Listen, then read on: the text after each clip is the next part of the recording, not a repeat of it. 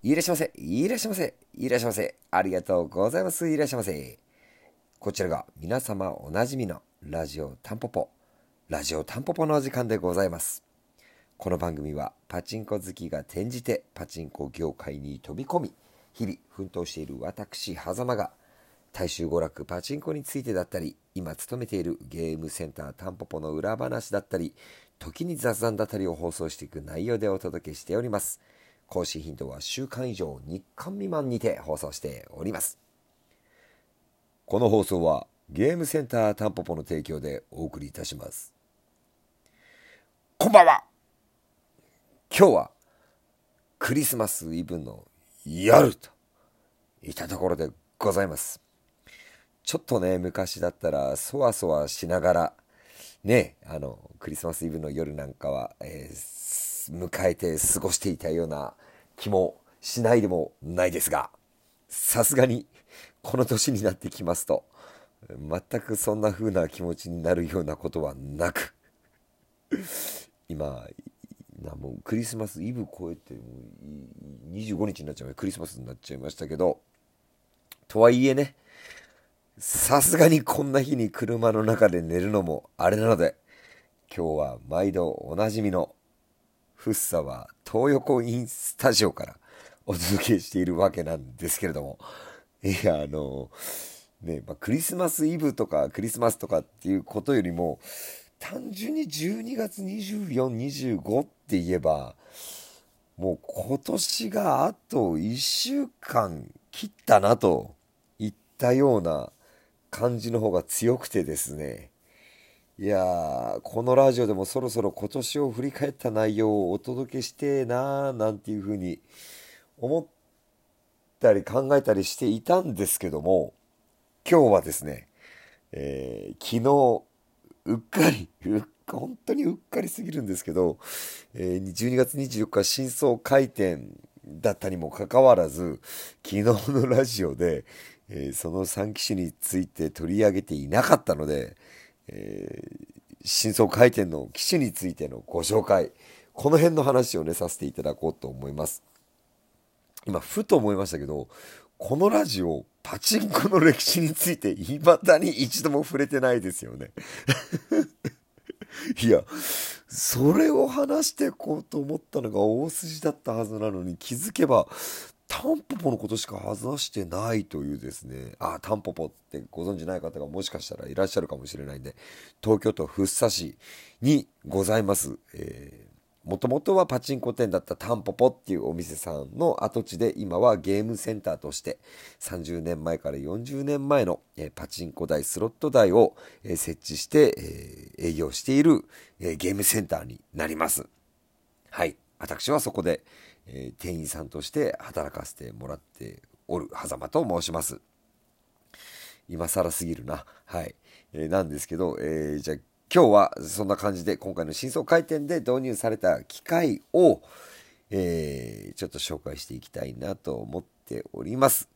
で、で、で、機械の紹介の前にですね、今回の真相回転につきまして、これね、全く表立ってタイトルを出し漏れてしまったんですけども、まあ、いろんなことを出し漏れてるんですね。タンポポは。どんだけ漏れてんだって話なんですけど、あの、実はですね、ヒゲさん、サッチャレのオーナーさんであるヒゲさんと、サンタクロースのサンタをつなげましての、ヒゲサンタからの贈り物っていうサブタイルの、サブタイトルの元で、今回、三騎士の羽物寝台導入だったんですよ。これ、ご存知ないっていうか、言ってないと思うんですよね。チブタンポポ内でも誰もなんかそのことを指摘する人がいなくってそのまま進んできちゃったんですけど笑笑笑うじゃ済まないんですよね。あのヒゲサンタだから、3機種。ね、ダジャレが効いてますでしょ？こういった流れで、えー、今回12月24日に、えー、3機種の羽物が、えー、導入となった次第でございます。はい。これをね最初にちょっとここら辺でお伝えしておかないとあの永遠に闇に葬られてしまうところでしたんであのこのラジオでラジオでしかお伝えしないと思うんですけど、はい、そういった形でございました。えー、じゃあ早速紹介していきましょう。えっ、ー、と、今日ですね、ご紹介すると言っても、これは完全に、えー、私、狭間がですね、初見で見た感想を、ただただ述べていきますんで、先に申しておきますが、何の参考にもなりません。あの、百聞は一見にしかずと言いますか、あの、ぜひですね、あまあ、このラジオを聴いてくださっている方は、ね、この3機種有名どころなんで、あの、ご存知の方の方が圧倒的に多いと思うんですけど、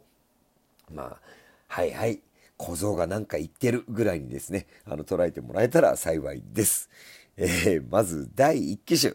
えー、タンポポでは現在127番台に設置しております。山陽の、えー、山陽さんって言った方がいいかな？山陽さんのスタジアム。はい、こちらの機械は、えー、これをもうラグーンさんに聞いたそのまんまなんですけど、オリンピックのスタジアムがモチーフとなった機械です。羽のですね、特徴としましては、羽の開閉の動きがすごく特徴的なんで、まずはそこが一番一見の価値ありなんじゃないかななんていうふうに思いますね。あの、鳥がこう羽を広げるかのような、こう、わかるかな？これ今、その動きやってるんですけど、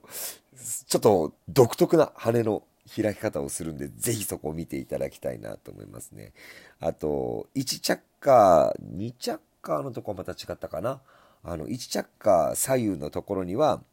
あの、やり投げの、なんかこう、スポーツの、あの、モチーフが施されていたりですね、焼く物の奥には、聖火らしきものがあったり、その聖火らしきものの周りには慣習が囲んでいるんですけど、それがおそらく実写真だと思うんですよね。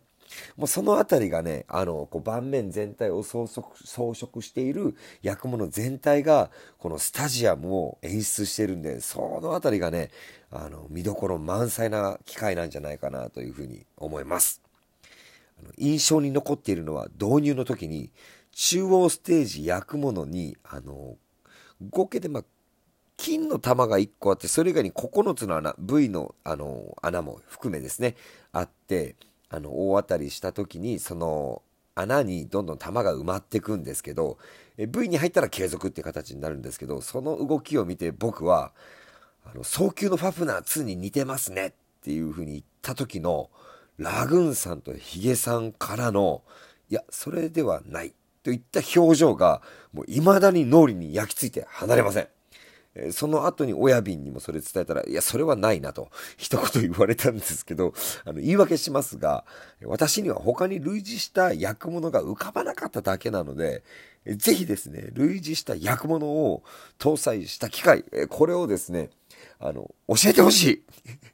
あわよくばタンポポの次以降の導入リストに追加してほしいというのを、あの、チームタンポポのメンバーさんにですね、あの、僕は強く、あの、リクエストとして出させていただきたいと、えー、そういったところの、えー、ファーストコンタクトであった、えー、機種となりました。山陽さんのスタジアム、すっげえ素敵な台なんで、ぜひ、えー、ご来場の際には触ってほしいなと思います。えー、2機種目、乳銀さんのサメザンス。こちらは、えー、当店で160番台に設置になってますね。えー、僕が思うこの機械の特徴なんですけど、まあ、何よりも、あの、羽物の羽の部分が2階層になってるんですよ。内側ルートと内部ルートみたいな。で、V 入所のメインルートはこの2階層の内側部分に弾を乗せる流れが V 入所へのやっぱりそのメインルートになっていくんですけど、まあ、見ていただけたらその具合はよくわかるかと思います。すっげえこれよくできてんなと思ったんで、あの、ぜひね、サメザンスはね、見ていただきたいなと思いますね。その羽の部分を。で、弾をスタあの着火のところで1着火2着火のところで弾を拾ってからのサウンドがまたねこうサメザンスっていう名前の通りサメがモチーフになっててあの中央焼くものがあって、その向かい側にこう男の子がこう慌てて逃げてるようなね、泳いで逃げてるようなやちやモチーフがちょっと施されてるんですけど、こう、上手をね、ほう、なんとなく彷彿とさせるような感じなので、その辺の盤面装飾も全体的にちょっと見ていただきたいなと思います。あの、西陣さんや三京さんではできなかったような、表現できなかったような盤面だと僕は感じましたんで、ぜひそこを見ていただきたいですね。で、信用研究にもかかわらず、大量手玉の方向ではなく、遊べる羽物としての位置で人気を博した台だという機会だってヒゲさんが言ってたんで、あの、そうなのかなって思って、あの、見てます。まだね、ちょっとあんまり打ててないんで、これは僕もじっくりこれから打っていきたいと思います。えー、続きましては3機種目。えー、タンポポでは161番台に設置されております。えー、平和さんのスーパービンゴ。この台はもう本当に席に座ったら、もう焼くものがね、こうぐるぐる動いてるんですけど、手前に回るような感じで動いてる焼くものなんですけど、磁石に見間違うような焼くもの。これ磁石のように見えて磁石じゃないそうです。これもヒゲさんに教えてもらいました。とにかくその焼くものが見どころです。というか、ずっと見続けられる焼くもの動きをしてます。見てるうちになんだかこう吸い込まれていってしまうかのようなこう感覚に襲われることが受け合いなので、ぜひこの焼くものの魔性の魅力にですね、吸い込まれていってほしいと思います。唯一わからないのは、どのあたりがビンゴなのかが、ちょっと昨日今日では推し量りかねておりますので、ビンゴ感がわかる方いらしたら、ぜひ、狭間にレクチャーしていただきたいなと思った、そんな感じでございます。えー、そんな感じに駆け足で、えー、今回の、えー、導入した3機種素人意見で、え紹介させていただきました。えー、ツッコミどころ満載だと思いますが、えー、ぜひ狭間にも教えてください。あっと時間がない。今回も最終最後までお付き合いいただきまして誠にありがとうございました。ありがとうございました。またね